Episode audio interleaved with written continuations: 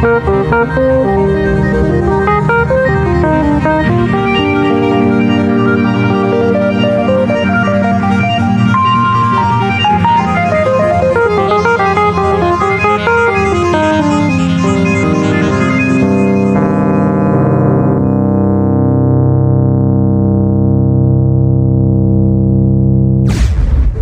Hola, bienvenidos a la sala de espera, que es el lugar al que todos vamos cuando morimos. Y los cristianos lo llamaron el limbo, los musulmanes lo llamaron Barzak, los budistas lo llamaron Bardo, en el zoroastrianismo lo llamaron Hamistagan y los ateos lo llamaron patrañas.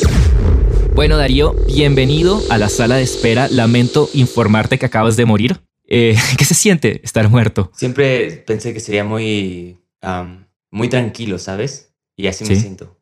Me siento ah, muy, qué bueno. muy relajado. Jamás te esperaste, jamás te esperaste ver mi cara. No, eso sí no.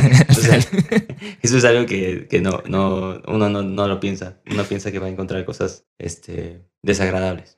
Sí, pues es que todas las religiones se equivocaron, Darío. O sea, como que todas dicen que, que, no, que vas al cielo, al infierno, que al limbo. No, realmente cuando mueres eh, terminas en un podcast y, es un, podcast eterno hasta para siempre. Desgraciadamente, esa es la verdad. Eh, no sé si habrá una, una, una religión que profese eso, pero pues sí, esa es la verdad. Pues es lindo saber que hay algo después de, de muerto. Así sea un podcast. Así sea un podcast. ah, bueno. Pues nada, me alegra mucho tenerte por acá. Eh, me emociona que, hablemos un buen rato de, pues, lo que sea que nos interese, probablemente la música. Eh, me, llama muchísimo, muchísimo la atención tu carrera como, como frontman de una banda, como, como una trayectoria como bastante larga, importante. Eh, o sea, tienes una, una, carrera envidiable, diría, diría yo, o sea, por, por, por mucha gente. Entonces, pues nada, me, gustaría como, como que hablemos de los principios, los principios del comisario Pantera. ¿Cómo era la, la escena musical? O sea, ¿cómo, ¿cómo era el panorama? ¿Cómo era el mundo de tener una, una, una banda eh, cuando, cuando, pues cuando la iniciaron? En el 2010. Supongo que es bastante, bastante complicado eh, iniciar cualquier cosa especialmente musicalmente hablando, cuando, no hay tanta esperanza, ¿no? O sea, siempre está lleno de muchas otras cosas. En esos tiempos sentíamos que estaba efervesciendo una escena en otros lugares, eh, que propiamente con música como los Strokes, Kings of Leon, Fratellis, un montón de, de cosas que sucedían. Y en México había pasado como un, un letargo bastante, eh, bastante prolongado de en el que seguían sonando las mismas canciones de hace 20 años atrás, o al menos eso parecía. Sí. Y nosotros en, nuestro, en nuestra rebeldía juvenil, ¿no? Eh, cuando uno es adolescente y cuando uno piensa que puede cambiar el mundo, que obviamente que sí se puede, ¿no? Pero en ese, en ese, a ese punto, en ese grado, es uno más inconsciente y tiene menos miedo, ¿no? De hacer las cosas. Totalmente. Y nada, o sea, pensábamos que era tiempo de que hubiese música nueva y nos dábamos cuenta y, lo que nos refrescaba ese interés era que cada vez que intentábamos tocar música eh, o música propia, siempre salíamos eh, con la misma cara de, escuchar eh, que nos pedían y nos pedían las mismas canciones de hace 20 años atrás. Y eh, a tal grado que nosotros llegamos hasta en algún momento a repeler ese tipo de música, ¿no? O sea, en algún momento llegamos a blasfemar contra Bumburi, contra los hombres G, contra eh, un montón de, de, de, gente realmente talentosa, pero que estábamos hasta el copete de que nos pidieran todo el tiempo la misma música y que no dejaran, ¿sabes? Como, aquí viene esta otra cosa. Y, y, y, lo digo con, con, con, mucha, con mucho cariño porque al final del día, si, si ellos están ahí y siguen hoy eh, tan presentes, es porque su música es verdaderamente buena, ¿sabes? Y, y uno la aprecia en verdad, pero imagínate que es, ese era tu primer obstáculo, ese era el primer gran obstáculo a, a, a vencer, ¿no? El que te estuvieran pidiendo todo el tiempo esa música me siento muy identificado con eso, ¿sabes? Porque cuando, pues yo, yo también, o sea, yo inicié también mi, mi, carrera por ahí en el 2009, 2000, 2010, aunque, aunque mi banda no, no la logró. pero por eso me volví youtuber. Eh, pero sí, en el 2010 yo estaba en una situación muy similar a, la del comisario Pantera. Eh, pues yo personalmente, pues eh, como que me acuerdo que iba a bares de rock, ¿no? Y, y yo siempre me quejaba de lo mismo y era que los bares de rock ponían rock de hace 35, 40 años y no ponían nada más nuevo del año 2000.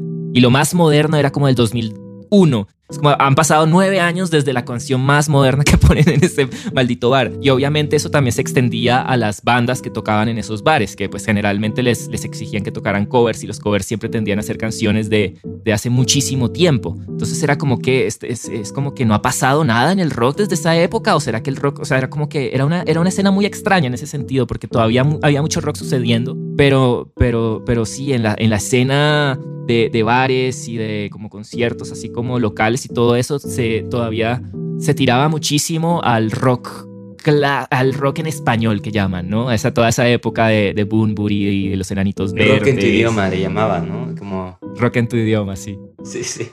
Sí, o sea, es eso. O sea, yo te digo que lo recuerdo ahora con cariño porque eh, al final del día es algo, eh, era algo a vencer, pero al final también era una, algo lindo a vencer, ¿no? Porque era música que sigue siendo entrañable, ¿no? O sea, es decir, escuchas esa música y, y, uno tiene que reconocer que son muy buenas canciones y que no por nada duraron tanto tiempo, ¿no? O han durado o han perdurado. Y, y, nada, o sea, era solamente eso. Y como dices, eh, sentíamos ese letargo, también lo sentíamos aquí. O sea, sentíamos que, que, no avanzaba el tiempo, que seguíamos escuchando la misma música y que era momento de algo más. No sabíamos si íbamos a tener éxito, nunca nos lo, nos lo cuestionamos. Y creo que eso es algo importante, ¿no? Nunca cuestionarte si lo estás haciendo bien o mal, sino seguir haciéndolo si es lo que realmente te gusta. Y eso es lo que siento que hizo que al menos eh, de este lado tuviéramos como ese, ese digamos, mm, esa fortuna de, que la banda pudiese crecer, ¿no? O sea, no cuestionarnos y aventarnos, pero siento que tiene que ver mucho con, con ser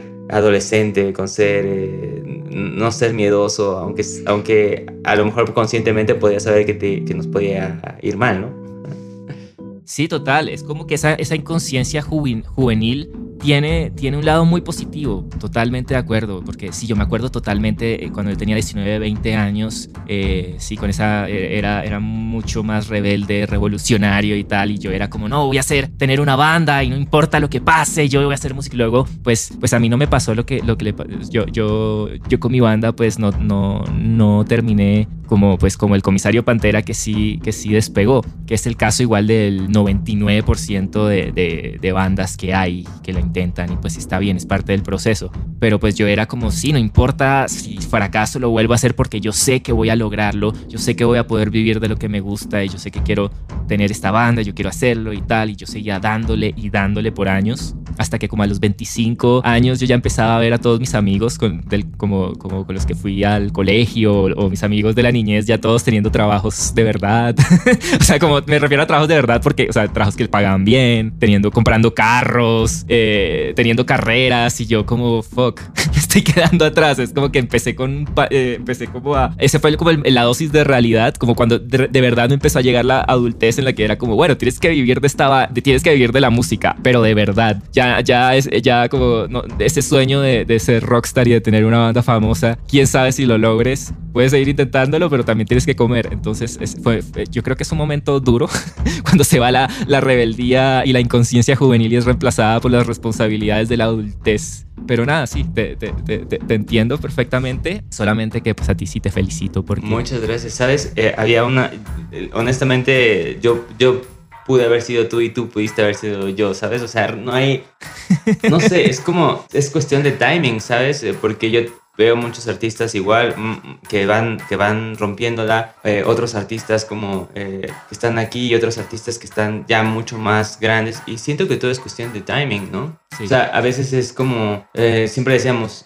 nosotros siempre decíamos, no hay que culpar a la música de lo que sucede porque la música no, tiene, no es el, el problema. De repente eh, llega alguien que toca flamenco y resulta que ese año es el año del flamenco por alguna razón y explota, ¿me explico? Pero si ese, esa persona hubiese llegado eh, dos minutos antes, no la, no la libra, ¿no? Y, y es, es, timing, es, hay, que, hay que vivir con eso porque como dices es parte de la, de la dura realidad. Pero también es muy lindo porque es, eh, no todos no habría tanta diversidad, ¿sabes? Y, y, eso, es, eso es muy lindo. Yo me recuerdo en la radio cuando empezábamos a sonar y que teníamos algunas canciones en radio y, y, y de repente ya sabes, todo ansioso de, y emocionado de escucharme en la radio a ver cuándo salía mi siguiente canción. Y era chistoso porque había un comercial en la radio que decía, en la Ciudad de México, bueno, en el Distrito Federal de ese entonces, aquí en, en, en México, decía, existen más de 10.000 bandas eh, de, de, rock o de... Sí. Y, y yo lo único que pensaba decía, wow, son 10.000 bandas y, yo soy una banda de que están tocando en el radio. O sea, me sentía muy, muy afortunado. Y yo sentía mucha felicidad por eso, porque me daba cuenta que, como dices, de repente había cosas que a lo mejor habían sucedido que me tenían ahí y pensaba en no desperdiciar la oportunidad. Sin embargo, vuelvo a lo mismo, es cuestión de timing. O sea, porque si no te,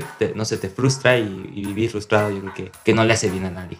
Sí, eso, eso me parece que es un mensaje que es muy bonito para, para toda la gente, que pues todos los músicos y todos los músicos jóvenes que están como con sus bandas escuchando este podcast en este momento, lo que dices de, de no tomarlo personal ni, ni, tomarlo desde el ego y de sentirte menos si de pronto tienes un proyecto que no logra despegar y todo eso, porque es el caso incluso de mucha gente que tiene mucho éxito, es, es después de muchísimos fracasos, ¿no? No a todo el mundo le funcionan las cosas al primer intento, de hecho eso es una cosa que le ocurre a muy poca gente. E incluso a mí, cuando mi, pues mi proyecto como youtuber despegó, también fue totalmente una cuestión de timing y fue algo que no fue así como súper planeado ni fue una gran estrategia de, de, tremendo genio de marketing. No, fue una vaina muy de suerte realmente. Eh, es más como que la suerte tiene que llegar y, y, pues como dicen, que te encuentre trabajando, pero, pero, pero sí, realmente se trata, se trata de eso. Y, y es una vaina jodida, ¿no? Porque pues ser músico es, es, es no es para nada fácil, a veces puede terminar siendo bastante frustrante, sobre todo cuando pues empieza a pasar eso que, que, te cuento, cuando llegue la crisis de los 25, que yo le llamo, que toda la gente que conozco a los 25 les entró la crisis de los 25 y pues a mí me llegó extra, extra dura. Además, y... además, siempre que, sí. pero, como a, a, añadiendo a lo que dices, también yo creo que hay que tomar en cuenta y no sé, yo, o sea, soy una persona muy analítica, muy observadora y que me gusta también ser muy realista. Uh -huh. ¿Sabes? Hay que tomar en cuenta también el factor económico en ese sentido. O sea, por ejemplo, tú hablas de los 25, probablemente uh -huh. hace 80 años esa crisis llegaba a los 20, ¿no? Sí. Y, y después, y probablemente en, al día de hoy, esa crisis llega a los 30. Te preguntas por qué va cambiando, es porque, porque la, la situación económica va cambiando. O sea, por ejemplo, sí. hoy a los 30 está bien vivir con tus padres, ¿no? O sea, porque es como una cosa que, que no, inclusive como es que es comprensible, la economía no, no da para más. Probablemente cuando nosotros eh, eh, tenemos 25, a lo mejor es, ese era el momento de crisis, ¿no? Y a lo mejor antes era, o sea, antes no sé, yo digo, me imagino en los años 20, en los años 30, si a los 22 no estabas casado y con casa y con autos,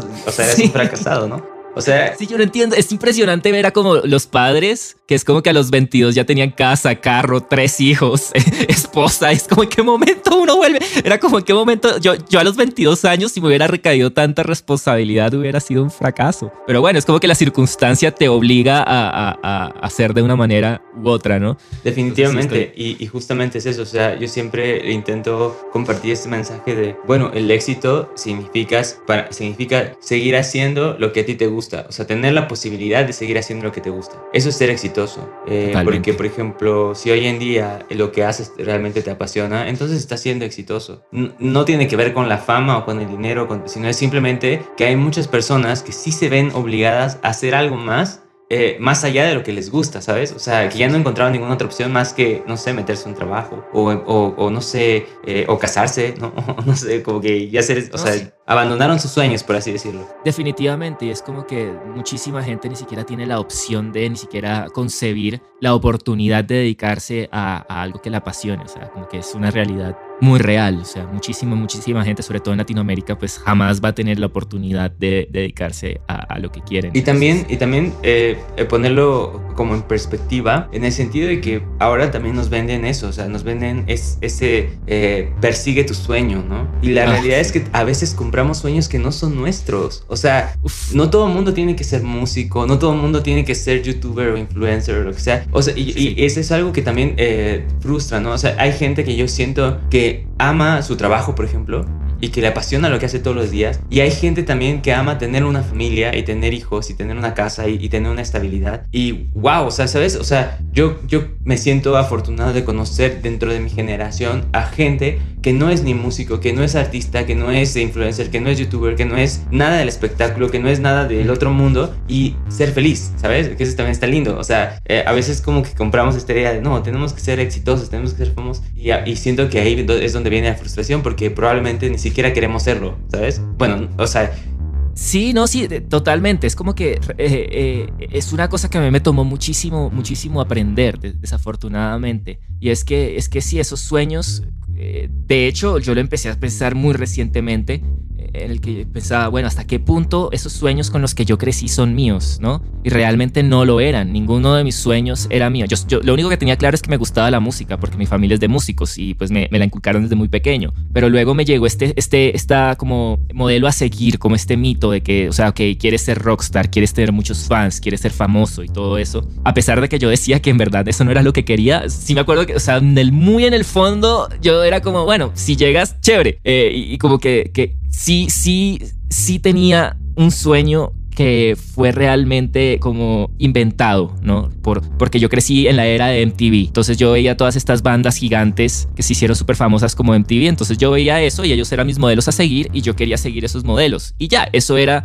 eso era, ese era mi sueño. No era, o sea, fue una, una cosa que, que, que, que me inculcaron realmente a través de los medios. Y yo creo que eso es lo que ocurre hoy en día con los influencers y, y las estrellas de redes sociales. Ya no son los rockstars de MTV. Ahora es esta como nueva carrera de ser youtuber, ser Instagram Instagram y, ese, y, y, esas vainas. Y realmente a la gran mayoría, estoy seguro que la gran mayoría que desea ser influencer o famoso en, las, en el Internet no les gustaría el trabajo que conlleva hacer esas, esas cosas. ¿sí? Definitivamente. Definitivamente, porque por ejemplo, o sea, de repente es como ser músico es wow, y, pero también hay un montón de cosas, ¿sabes? O sea, de repente es como eh, no estás de modo y tienes que hacer, eh, no sé, tienes que hacer una sesión o tienes que ensayar o tienes que... O, eh, o hay cosas dentro del mismo trabajo que te apasiona que, que a veces sí. no tienes ganas de hacer, ¿no? Y es, y entonces, o sea, no quiero romper las ilusiones de nadie, pero es como cualquier otro trabajo, ¿no? O sea, imagínate, el, no sé, yo me pongo a pensar, el actor que tiene que, que ejercitarse todos los días, sí o sí, porque su papel uh -huh. es un un hombre o una mujer este, fitness o musculoso se tiene que ver súper bueno. O sea, yo no sé si, si le encante dejar de comer eso que le gusta para sí. verse así en la pantalla, ¿sabes? Entonces, eh, sí, o sea, no es romper esa ilusión, sino más bien yo,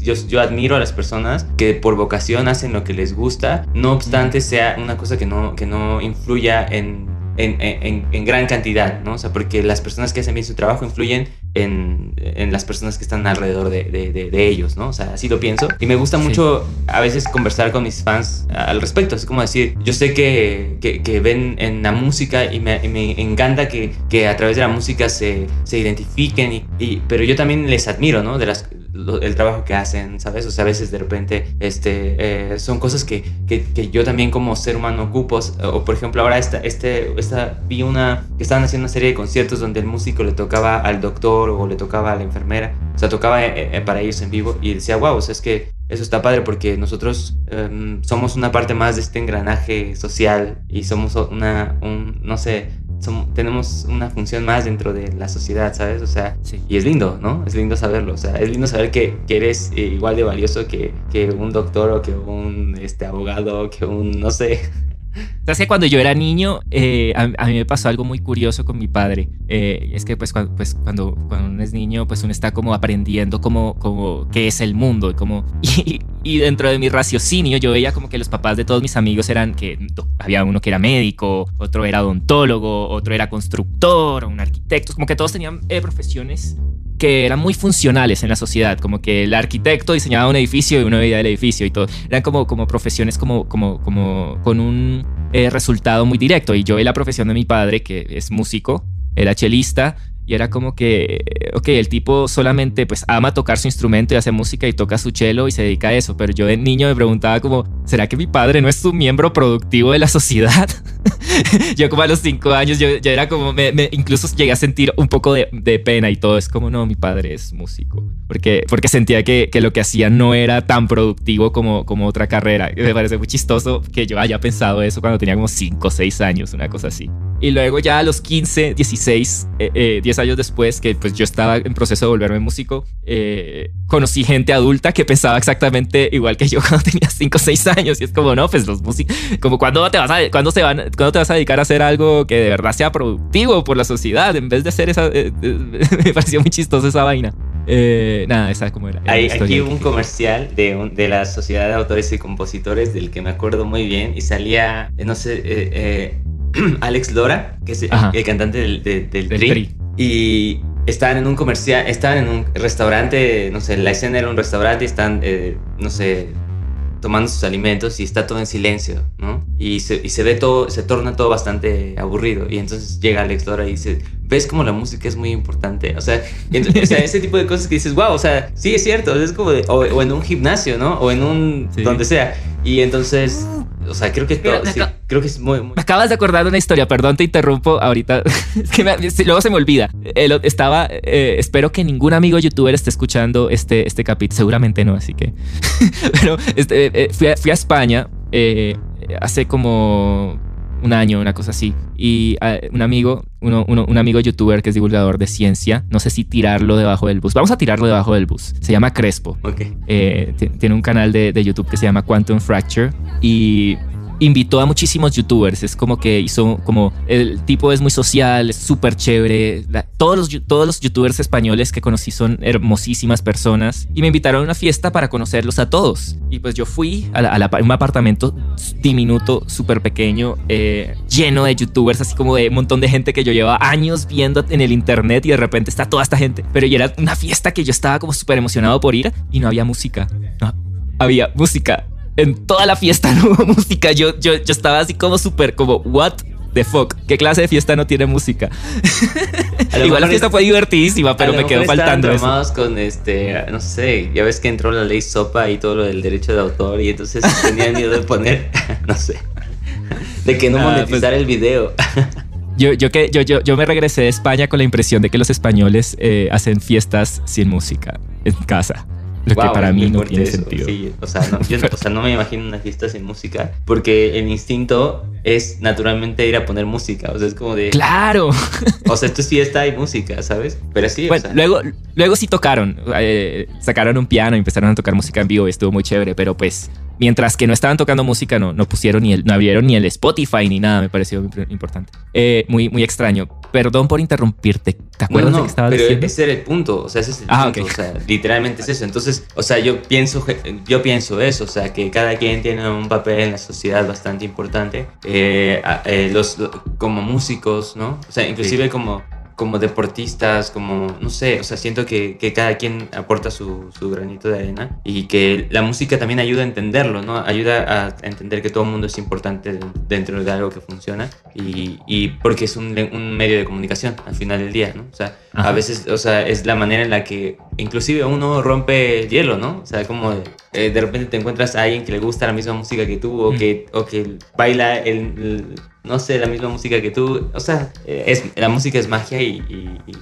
bueno, es arte y no sé, es, increíble y es increíble poder vivir alrededor de ella y, estar todos los días ahí clavado, ¿no? O sea, es, muy lindo. Me encanta, que, me encanta que, hayas dicho que la música es magia, porque ese es uno de los objetivos del podcast, es revivir la magia de, la música. Ver, ver, la música de manera más mágica. De, de, eso se trata. Así que gracias por, por esa frasecita la voy a poner así una y otra vez, Darío. Dijo, la, música, es magia. bueno, em, ahora hay otra cosa que quiero hablar contigo. Es que tú tienes muchísima más experiencia en algo que yo no tengo tanta experiencia. Y es en tocar en vivo. ¿Tú qué prefieres? ¿Estar en estudio grabando o, o, tocando en vivo? Mm, yo creo que depende mucho del, del modo, ¿sabes? O sea, hay momentos de ansia en el que tocar en, en vivo me, eh, me sacia, por así decirlo. Sí. Y hay momentos de tranquilidad en el que me encanta estar en el estudio, ¿no? O sea, es que es, que es difícil, o sea, no sé cómo... Es una difícil decisión. Yo creo que es difícil decisión, no sé si hay alguien que verdaderamente disfrute más una cosa que la otra, pero son de las dos cosas que uno más disfruta, ¿no? O sea, porque en, el estudio lo que tienes en la cabeza va cobrando vida y, y en vivo eh, otras cosas cobran vida, ¿no? O sea, como hay, hay energía, te voy a poner, no sé, un, un ejemplo. Una vez trabajamos con un productor y era la primera vez que empezábamos a meter un montón de cosas, eh, de, sonidos en una canción. Eh, eh, había sintetizadores, había todo. Y uno de mis compañeros dice, le habla al productor muy preocupado y le dice, oye, ¿me puede, ¿nos puedes mandar por favor este, una mezcla, o sea, una versión de la...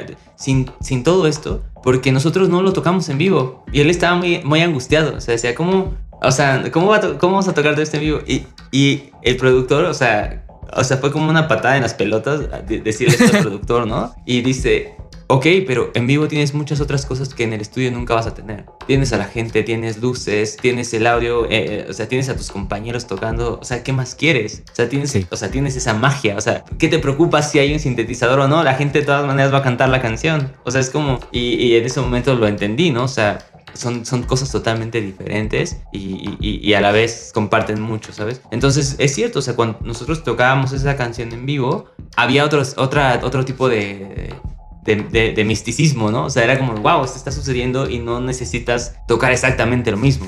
Eh, no sé, eh, por eso se me hace tan difícil responder esa pregunta. Sí, claro, es que en vivo las canciones como que toman vida de una manera distinta. Por ejemplo, que, o sea, como que eh, es, es, muy distinto un, un artista, una banda que que compone la música en la sala de ensayo, como pensando en tocarla en vivo directamente y luego traducir eso al estudio. Esa es una manera. Y la otra manera es iniciar todo desde el estudio y luego tratar de traducir eso a en vivo, que es lo que, lo, que tú cuentas. Y, sí, definitivamente... Eh, es, tanto como el que va, o sea, una de las razones por las que yo voy a conciertos es porque me encanta escuchar a las bandas tocando sus canciones en vivo, porque es distinto, suenan diferentes, se sienten diferente y pues esa es la gracia un poco. Y como músico también, también realmente las versiones en vivo eh, tienden a ser no solo a sentirse diferente, sino cuando hay una interacción con, con el público directa y uno está como directamente como, como, como viendo las caras de, las, de la gente eh, y, escuchando como, como cantan la canción mientras la, vas tocando y todas e, esas cosas como que le dan, le dan una nueva vida a la canción. A pesar de que hayas tocado la canción 700 mil veces, eh, por ejemplo, a mí no me aburre. O sea, yo podría tocar la misma canción un millón de veces con tal de que haya esa experiencia de tener como un público disfrutándola y como aplaudiendo y como sentir esa energía. Mientras que si se tratara de tocarla en un ensayo, pues la toco una vez y ya me aburro. Sin embargo, yo soy mucho más de estudio, por eso te preguntaba eso, porque yo tengo mucha más experiencia grabando en estudio y de hecho como que nunca he sido así súper, hiper, mega fan de tocar en vivo. Me hace falta porque hace como cuatro años no toco en vivo porque me volví youtuber. Pero sí, sí, me hace falta y y, también me da un poco de nervios. Bueno, pues nervios cuando, cuando se pueda y cuando regresemos a todo esto, te vienes a tocar con nosotros. de una, súper. Sí, de una. Pues es como de, no tienes que esperar más, lo hacemos. pues qué bien, pues muchas gracias. Hagámoslo. Hagámoslo, o sea, eh, hagámoslo. Y sabes, ¿sabes qué? O sea, es, tienes toda la razón también en ese punto. Mm, al principio me preocupaba mucho tocar en vivo porque no controlas todo, ¿sabes? O sea, tú puedes estar súper ensayado, tú puedes tener un super crew, un, equipo que sabe lo que va a pasar y, en la, y a la mera hora no pasa nada de lo que piensas que va a pasar. Eh, uno de los conciertos que más disfruté fue cuando todas las cosas fueron sucediendo de la manera en las que había visto en mi cabeza, ¿no? Y eso era como, pero eso era como un logro desbloqueado, ¿no? Como cuando estás eh, jugando videojuegos y te sale ahí el pim, logro desbloqueado. sí, exacto. Es como de, güey, lograste que todo esto sucediera, ¿no? O sea, como... Y lo impresionante es como, como los, los, los artistas profesionales, así las bandas pro, logran tener todo tipo de problemas en el escenario sin que el público note absolutamente nada. Y es que justamente es eso, o sea, en realidad el público rara vez nota algo. ¿Me explico? Sí. Y, a veces uno se, se ¿cómo decirlo? Mm, cuando se, sobre revoluciona pensando en todo eso y el público realmente está disfrutando. Cuando uno llega a controlar como e, e, esa, e, de cierto punto, esa frustración, uno comienza a disfrutarlo, porque sabes que nunca va a ser enteramente perfecto y que la gente tampoco va para que sea perfecto, ¿no? Sí, y tienes que dejar que las cosas sucedan. Sí, de hecho, pues, eh, eh, eh, no sé, como que una de las cosas que, que, yo le envidiaba mucho a las bandas que tenían como audiencias grandes, porque pues yo siempre estuve de banda underground en banda underground con música rarita que nadie escuchaba, yo lo que le, envidiaba a las bandas grandes era cuando, cuando digamos, el guitarrista se equivocaba y la, la, la cagaban y les tocaba empezar la canción de nuevo, el público era como, ¡Woo! O sea, les era como que, ¡ah! Presenciamos al comisario Pantera cagándola en la primera canción y todo el mundo así como, como Es como que no les importa realmente eso. Y de hecho, el, el público siempre quiere que te vaya bien. Uno nunca va a estar en un, en un, en un concierto en el que el público quiere que, que, te vaya mal. Y eso es como que a la gente que tiene pánico escénico, yo no sé hasta qué punto tú has tenido como miedo escénico y todo eso, pero yo sí sufrí mucho de eso. Uno no está consciente de eso. Yo creo que tiene que ver mucho con la personalidad. Sí. Este, yo, por ejemplo, en ese aspecto nunca he tenido esos nervios de, antes de subir al escenario o, o en el escenario que no sepa qué está pasando. O sea, siento que estoy muy consciente de las cosas y eso me ayuda a disfrutarlo mucho. Pero también eh, eso, que estés tan consciente, eh, también es, eh, va al otro extremo. Quieres que todo salga muy bien. Y entonces yo sufría porque las cosas no salían bien. Había momentos en los que logré como parar todo ese tren mental y dejar que las cosas sucedieran y pasan cosas muy lindas, ¿sabes? O sea, de los mejores conciertos a lo mejor que, que he tenido es como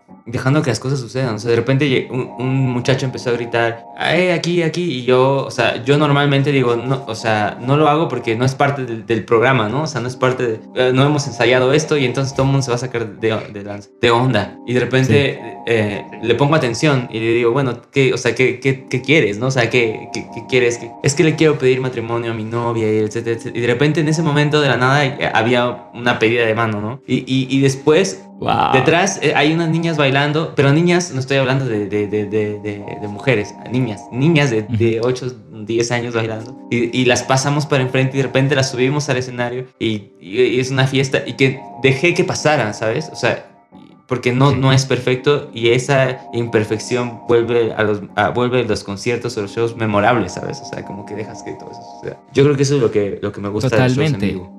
Eso, eso me encanta, me encanta eh, esa sabiduría que, que, tiras ahí porque yo creo que aplica para muchas otras cosas de la vida.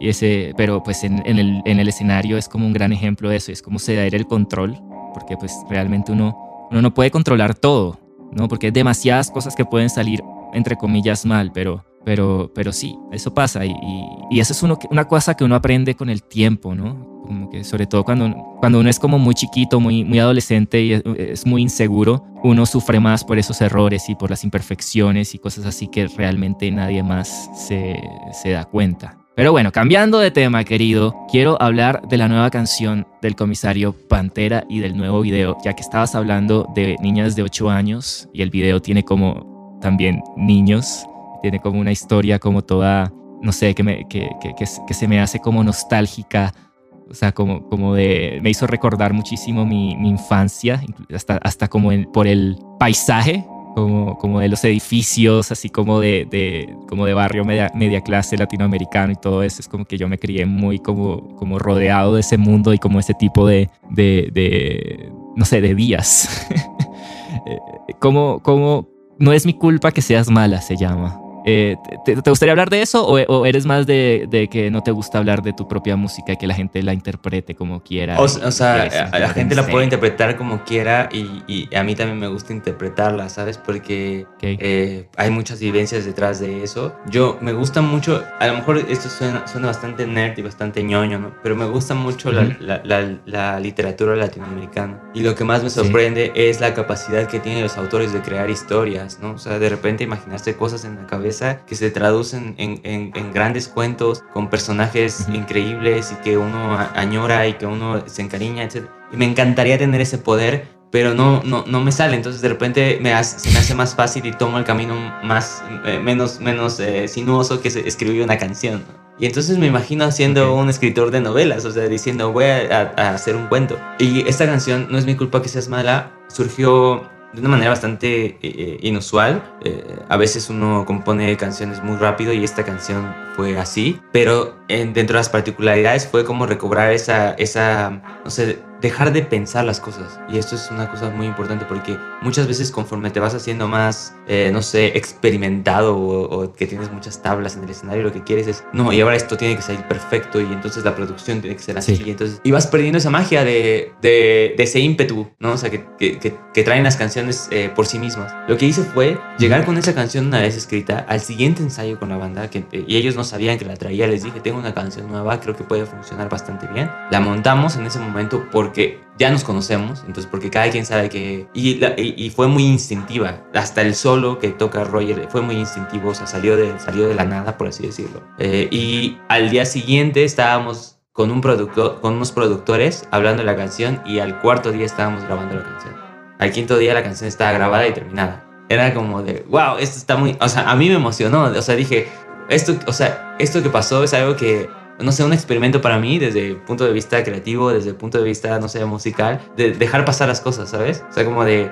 Y así, así sucedió la canción, así se creó la canción y me encantó el resultado. Y luego la idea del, video vino así. O sea, teníamos un poco de, conflicto con el nombre porque era no es mi culpa que seas mala. Y de repente ahora como están todas las cosas que estamos en el inter de entender toda esta parte del feminismo, de, muchas cosas que pasan a nivel latinoamericano, a nivel, a México también. El miedo de que se tradujera en un mal mensaje, ¿no? Pero la canción es tan noble. Claro, que lo, interpretaran. Sí, sí, pero la canción es tan noble que, que, sabíamos que no tenía que ir por ningún lado, o no tenía que irse por las ramas que la gente lo iba a entender. Y, y sí, o sea, gustó y gustó mucho porque es, es, es muy auténtica, siento yo. Eh, es, o sea, yo siempre he pensado, no hay gente, no hay gente, eh, bueno, sí hay gente mala, ¿no? Pero me refiero a que, sí, porque todo lo voy a negar ahí, debe haber gente muy mala.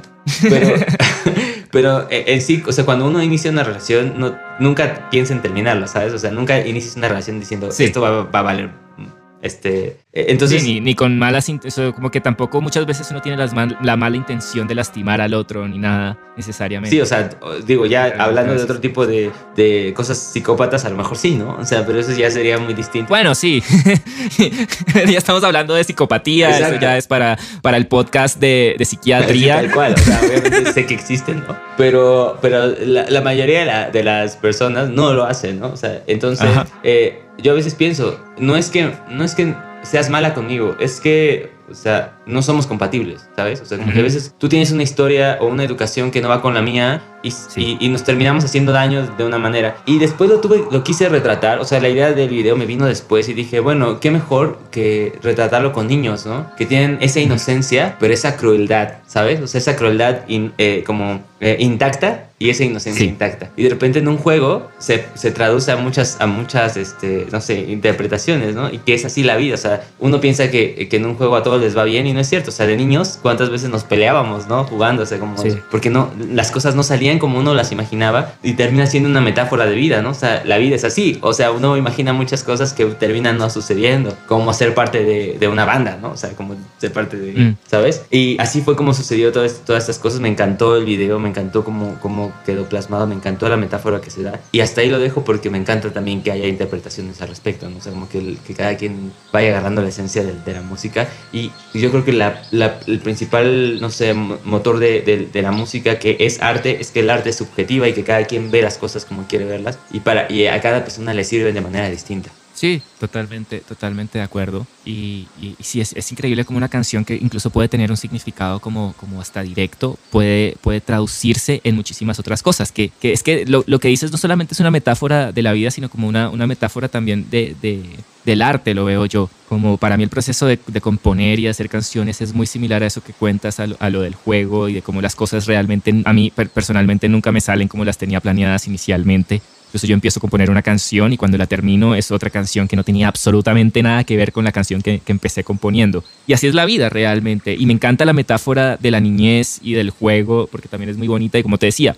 a mí eh, parte del mensaje fue, fue, fue, sí, fue eso, como, pero al mismo tiempo también fue muchísimo desde la nostalgia de, de, de como, como aprender que cómo es el mundo Sí, porque en estos momentos, ser niño es difícil porque uno, uno empieza como a descubrir el mundo y a descubrir la crueldad y a descubrir todas las o descubrir que las cosas no funcionan como uno quiere. y, eso en parte uno lo descubre relacionándose con otros niños y a través del juego. Entonces sí, es, es, para mí fue una cosa bien nostálgica porque, porque sí recuerdo mucho mi niñez y recuerdo haber estado así como, como jugando en el, en, el, en el edificio con mis amigos y todos, solo amigos. Yo nunca tuve una amiga cuando era niño porque me daban miedo las mujeres. Pero sí. ¿Y ya no? Me da pánico. Eh, eh, no, ya no tanto, ya no tanto. no, nadie me da miedo realmente. Eh, Darío, muchísimas gracias por, por haber muerto y estar aquí en la, en la vida después de la muerte hablando conmigo. Ya sabes que lo que ocurre es que uno se muere y termina teniendo podcasts y, bueno, nada, me toca regresarte. No puedo mantenerte aquí más de una hora, así que pues nada, nos veremos cuando vuelvas, cuando mueras esta vez en serio. Volvemos a ver aquí en la vida después de la muerte, supongo, yo no sé. Ojalá que sí, ojalá que sí. Y nada, nos vemos en México cuando sea posible viajar. Claro que sí, eh, aquí te esperamos. Muchas gracias por el espacio y por esta plática amena, porque se haga